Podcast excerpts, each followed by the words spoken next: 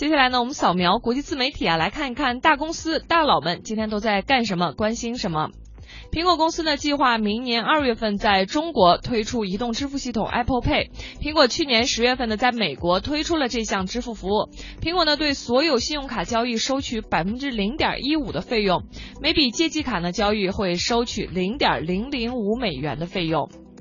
谷歌公司呢开发出了一款和电影《星际迷航》中的胸针通讯器呢非常相似的一个可穿戴设备。这个设备啊可以别在胸口，只要轻轻的点击一下就能来进行语音搜索。